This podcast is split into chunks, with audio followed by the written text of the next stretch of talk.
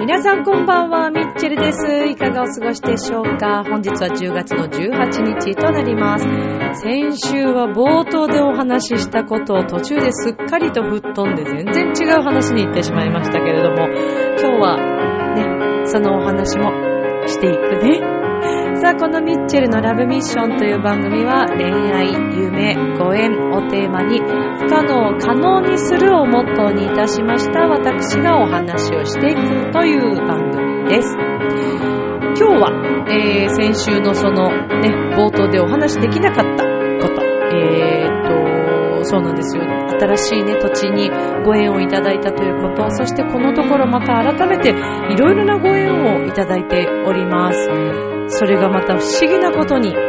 思議なまた引き寄せを起こしている。これはもう奇跡を起こしているとしか言いようがないというお話。また今日もそれがありました。そして、えー、実は本日ですね、いじり岡田さんの演劇を、えー昨年に引き続き今年もご縁あって、えー見ることができました。今日もちょっとそのお話も含めてさせていただきたいと思います。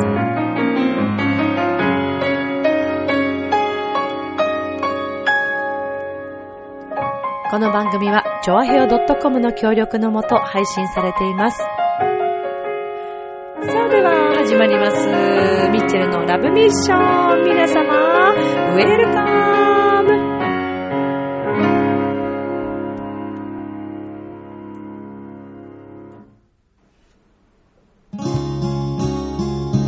昨日は昨日、明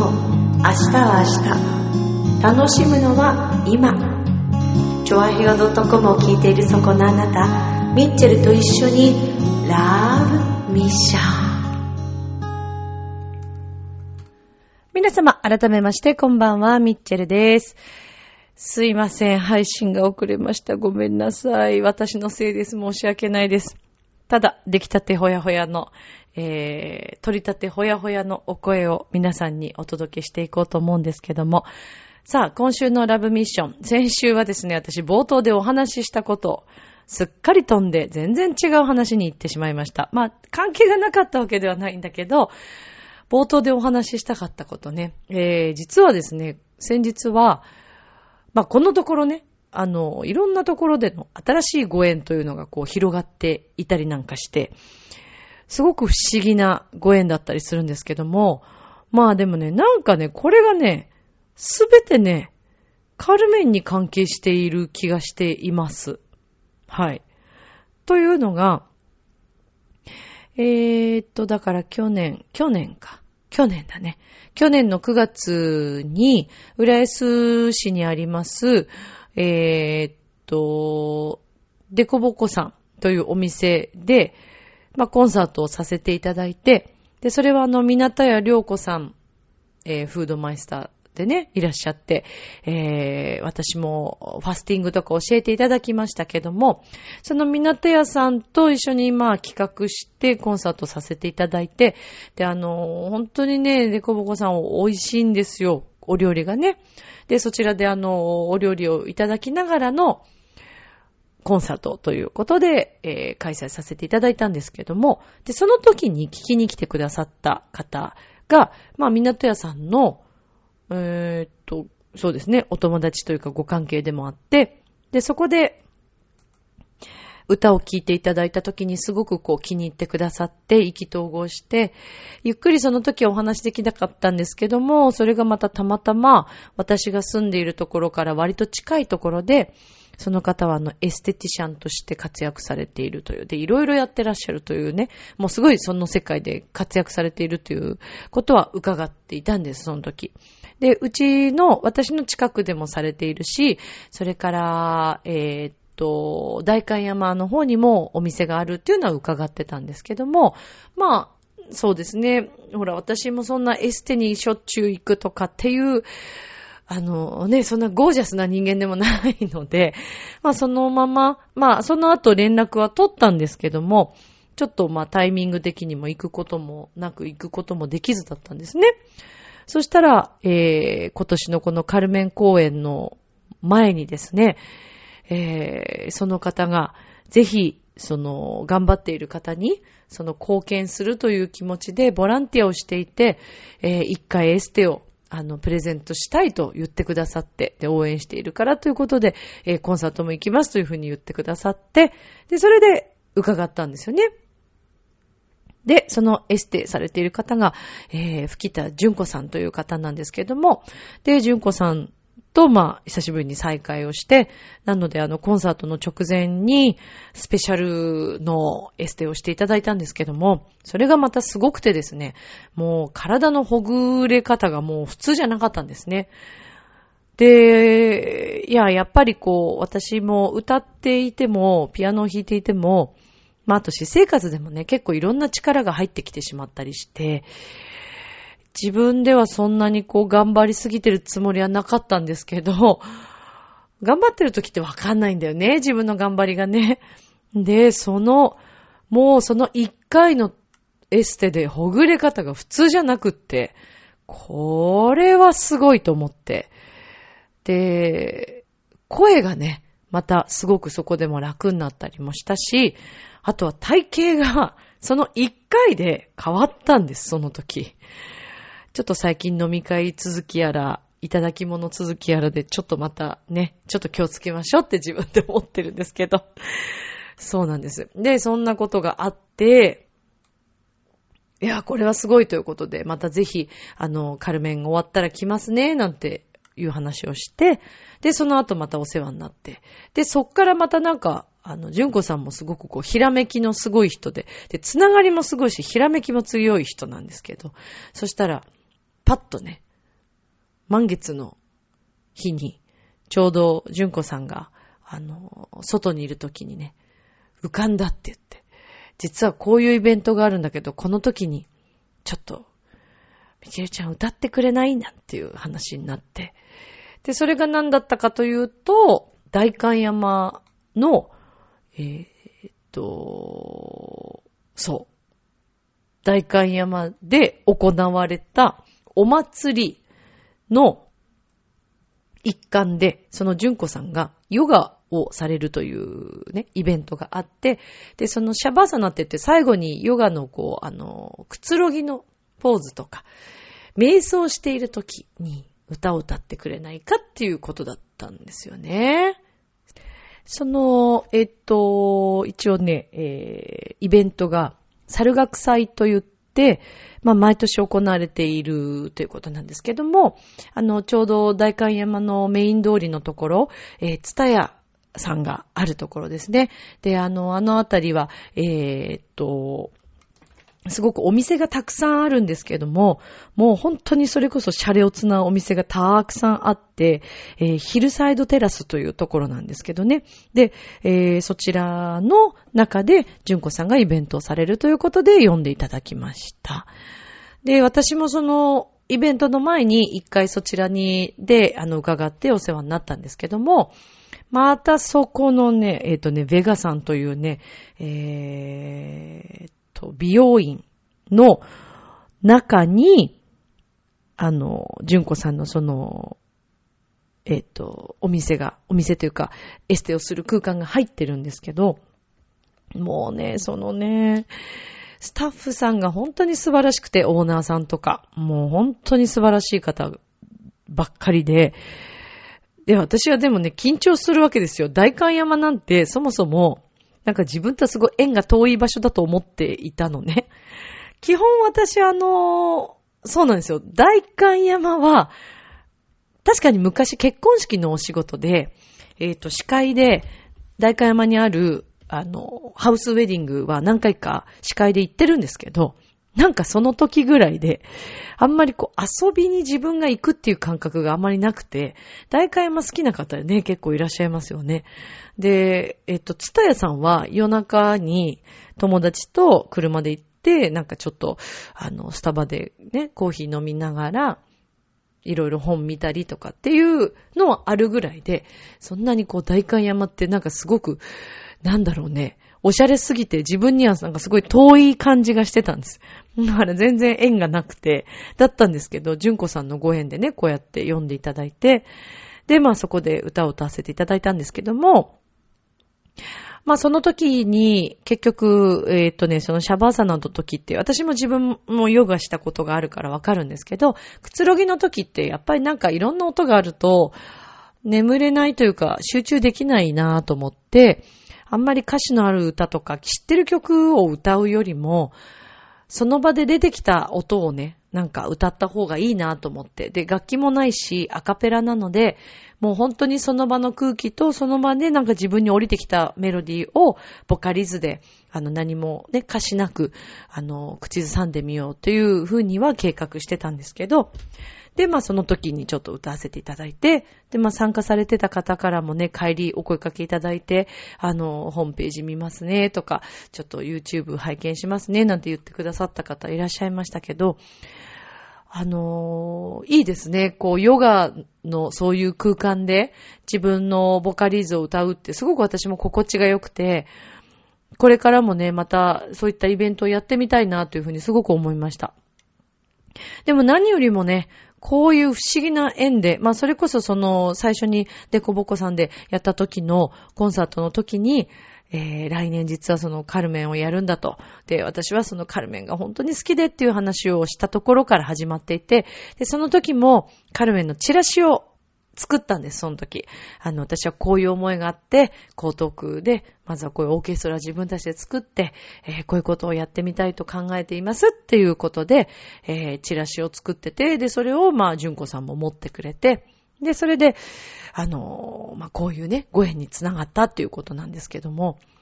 いや、だからすごく不思議な感じですよね。で、この数日もまたいろんなね、不思議なご縁がこう繋がっているんですけど、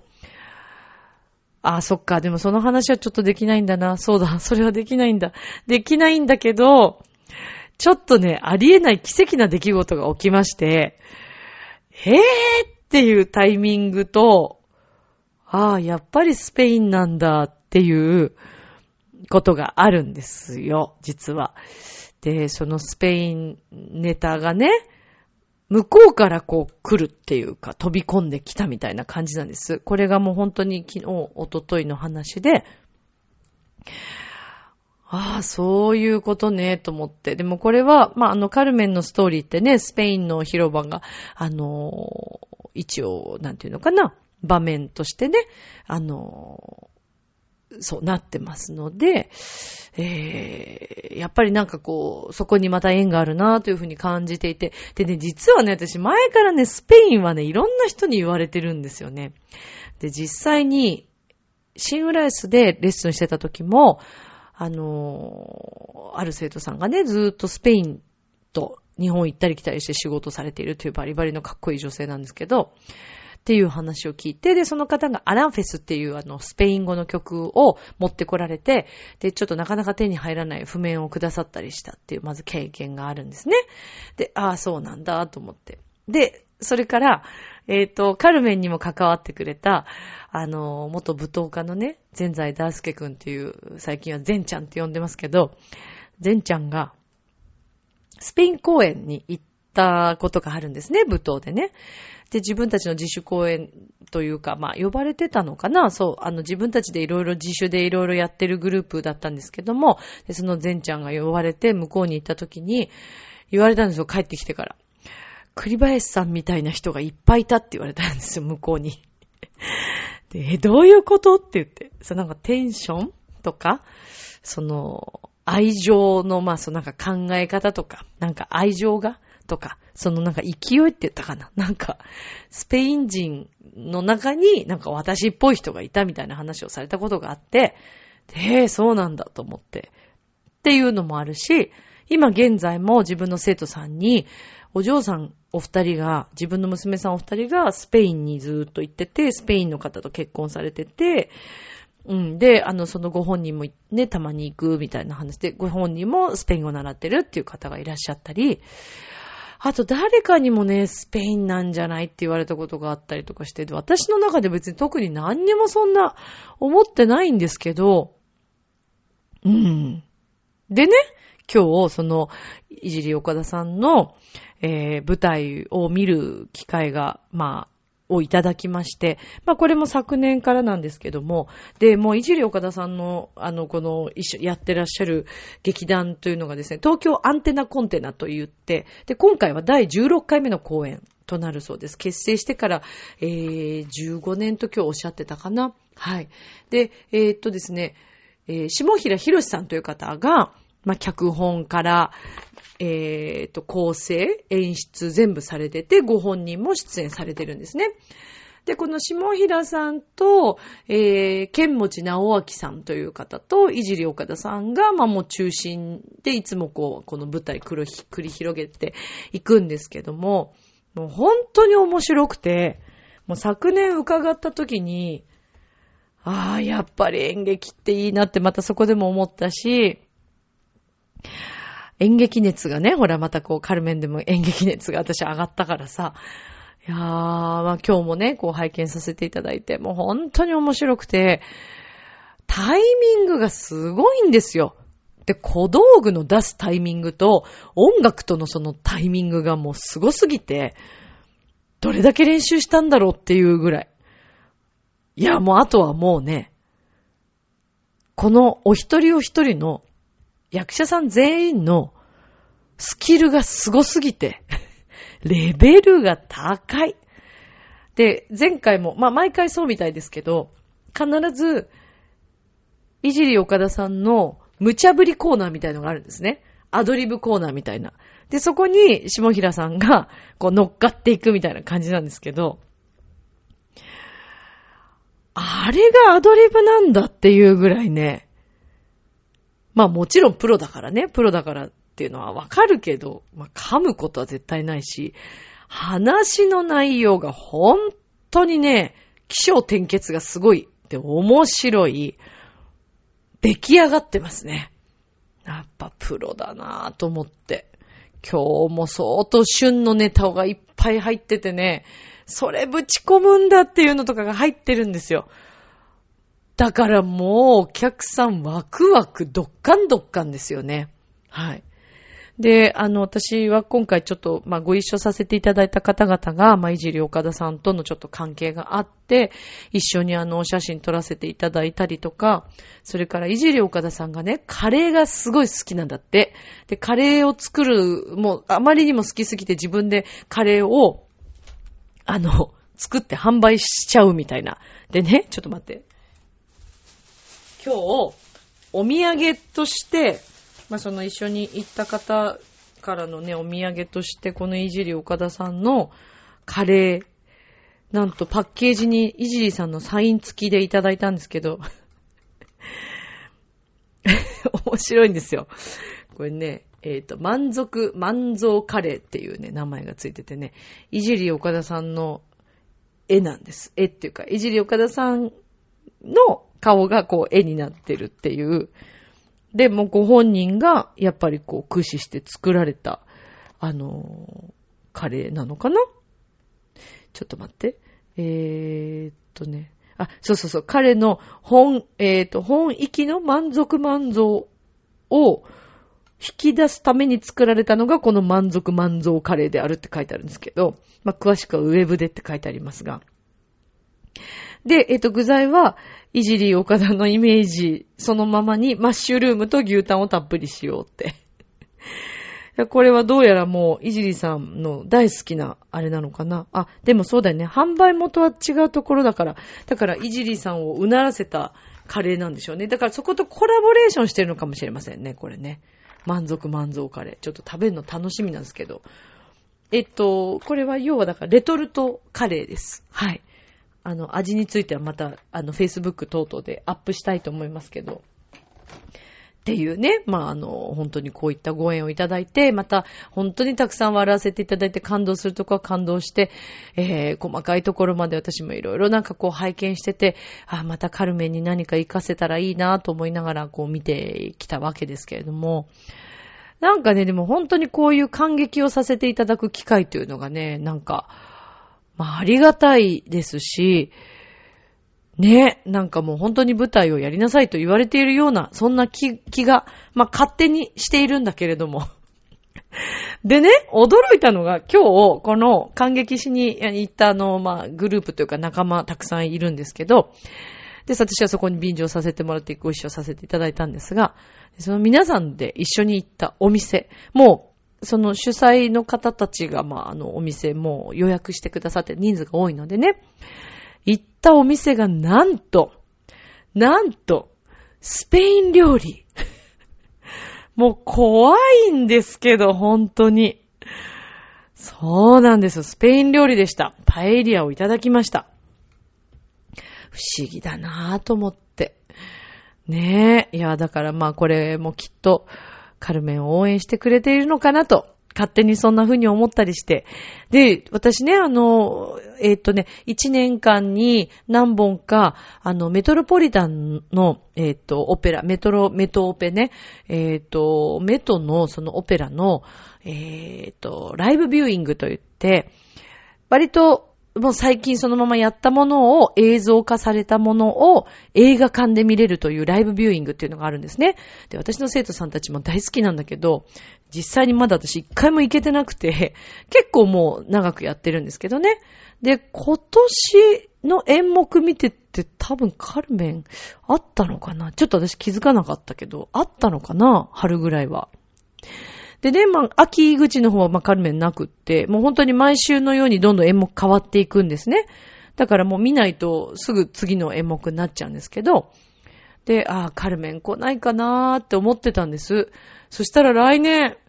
来年のライブビューイング3月、ちゃんとカルメンが入ってるじゃありませんか。こんなことってありますか？ほんと。ね。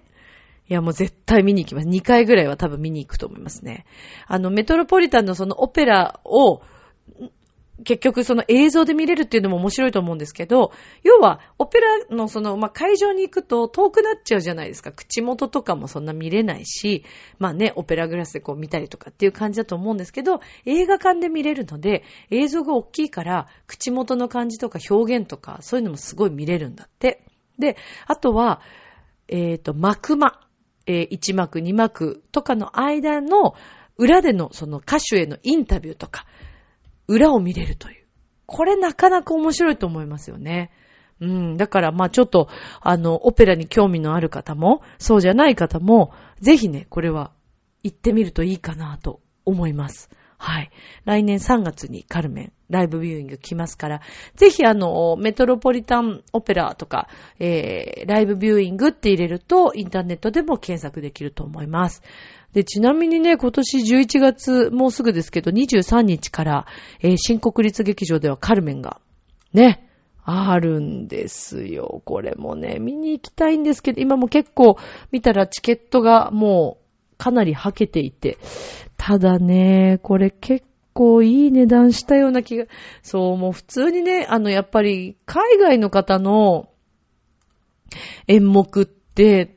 高いんですよね。でもせっかくだったらね、生で見たいなーっていうのがあったりして。でもちなみにこの新国立劇場で行われるカルメンの、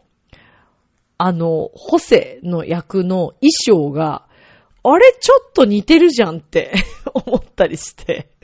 ちょっとびっくりしました。ブルーでね。そう、面白いね。まあまあ、とにかくまた来年に向けて、はい、私は着々と頑張っていこうと思います。またその来年に向けてもですね、まああの、本当に、まずは地元からというか、えー、浦安ももちろんですけれども、今いる自分の土地も含めて、えー、いろんな自分とね、こう、関わってくださった方々たちと一緒に何か大きいイベントにしていけたらなというふうにすごく思って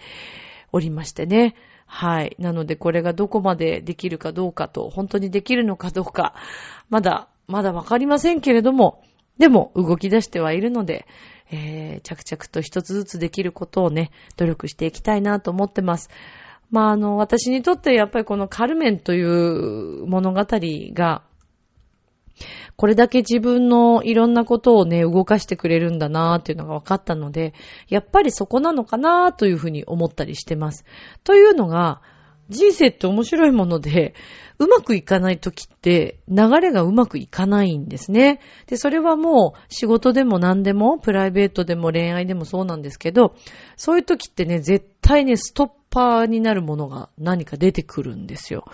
それを私自身も感じているし、いろんな人の話を聞いていったりとか、世の中の起きていることを見ていたりすると、あ、これはやめなさいっていうことなのになーって思うことがあります。で、それは自分自身も実際に やめなさい警告がいっぱい出てたものを、いやいやいやと自分の意思で貫き通して結局うまくいかなかったっていう、もう大失敗をしたという経験もあるし、まあね、でもその時はね、なんとなく分かっててもそう思いたくないんですよね。見て見ぬふりというか、これは違うだろうと思いたいという自分の気持ち。まあ、その気持ちも大切なんですけど、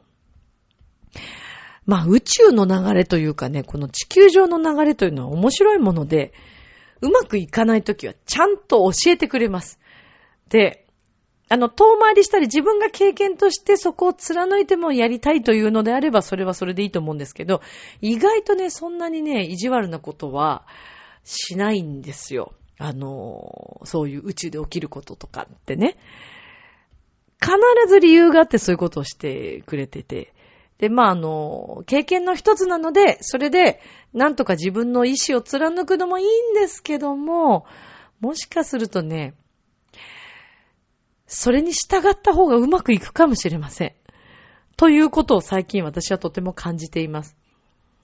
で、まあその中の一つとして、このカルメンに関して、もう本当にね、面白いぐらい回っていくんです、いろんなことが。何にもそんな私、特にすごいいっぱい動いて、まあ動いてんのかな？自分で動いてんのか動いてんのかわかんないけど、昔みたいに何が何でもこうなんか手に入れようとかそういう気持ちではないんですけど、勝手に、勝手に回り始めてるんですね。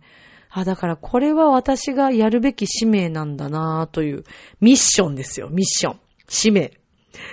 ラブミッションと一緒ですけど。まあ、カルメン自体がね、本当にこの愛、ね、愛なくしては語れない物語だと思いますけど、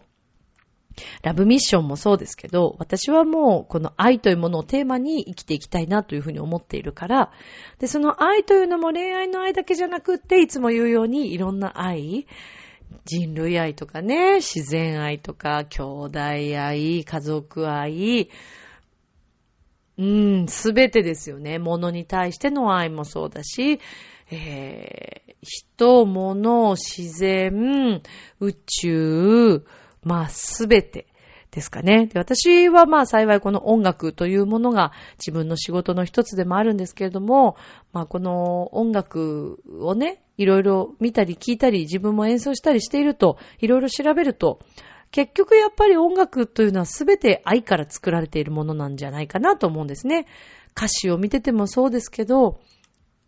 必ず誰かに伝えたいという思いだったり、えー、その曲の裏に隠れているね、いろんな愛があるんですよね。で、それが必ずしも美しい愛だけではないかもしれません。あの、憎しみとか、ちょっとこう、恨み的な、ね。でもそれは愛がゆえの延長上にあるものなんじゃないかなと思います。まあ、カルメンだけではなく、えー、蝶々夫人もね、最後は自分で自害して亡くなってしまう。それは愛が、こうね、うまくいかなかったというところだったり、えー、自分は死んだ方がいいと思って、蝶々夫人は自分で自害しますけども、なんかこういう、あとは、えー、っと、ノルマもそんな話ですよね。最終的に自分がね、あの、身を捧げてしまうというかね。まあだからやっぱりすべてね、愛から。愛からじゃないと音楽は始まらないんだなと思って、まあだからこれがミッションとして自分がカルメンをいろんなところに伝えていけるように頑張っていきたいと思います。明日もスマイルで Love Me 一緒今日もありがとうちょあ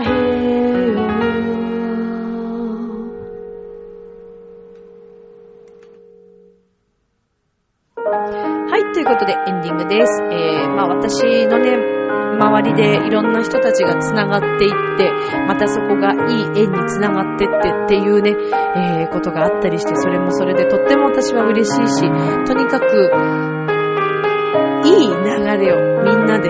作っていきたいなーっていうのが私の常に思うね、ことなんですけどもね。はい。さあ、えー、これからもですね、私は、あ、えっ、と、自分のクラスの発表会が無事に終わりまして、えー、今後また、えっ、と、静岡、それから、浦安でのコンサートなどが続いていきます。そして学校公演もまたいろんなところにね、飛ばせていただきますので、えー、またお会いできる時に皆さんぜひお声掛けしてください。よろしくお願いします。私も楽しみにしています。それでは、今宵も良い夢を、明日も楽しい一日を。またね、ありがとう。バイバーイ。